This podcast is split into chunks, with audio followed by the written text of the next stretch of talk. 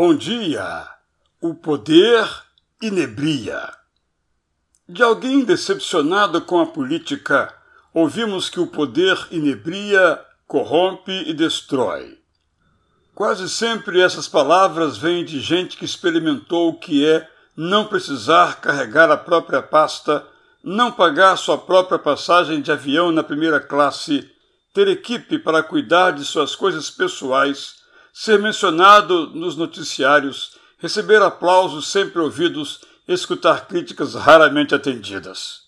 Quem escreve livro ou dá entrevistas para divertir sobre a sedução do poder em cujos degraus subiu, presta-nos um serviço. Tenha saído voluntariamente do seu dourado gabinete ou tenha recebido bilhete azul. Precisamos escutar que o poder corrompe mesmo que não ocupemos cargos, não baixemos decretos, não dirijamos um departamento de uma empresa ou organização. Todos temos poder. O poder não é o problema. O problema é o modo como o exercemos. Podemos dizer que queremos servir, mas apenas nos servimos. Podemos dizer que amamos, mas manipulamos.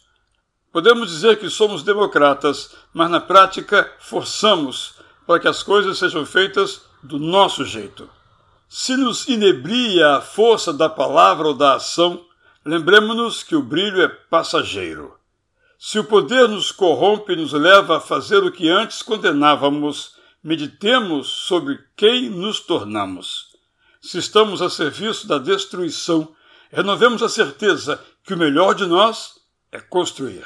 Critiquemos as políticas dos outros, mas reflitamos sobre aquela que praticamos na nossa família, no nosso grupo de amigos ou na organização em que atuamos, para não nos perdermos. Eu sou Israel Belo de Azevedo e lhe desejo um bom dia!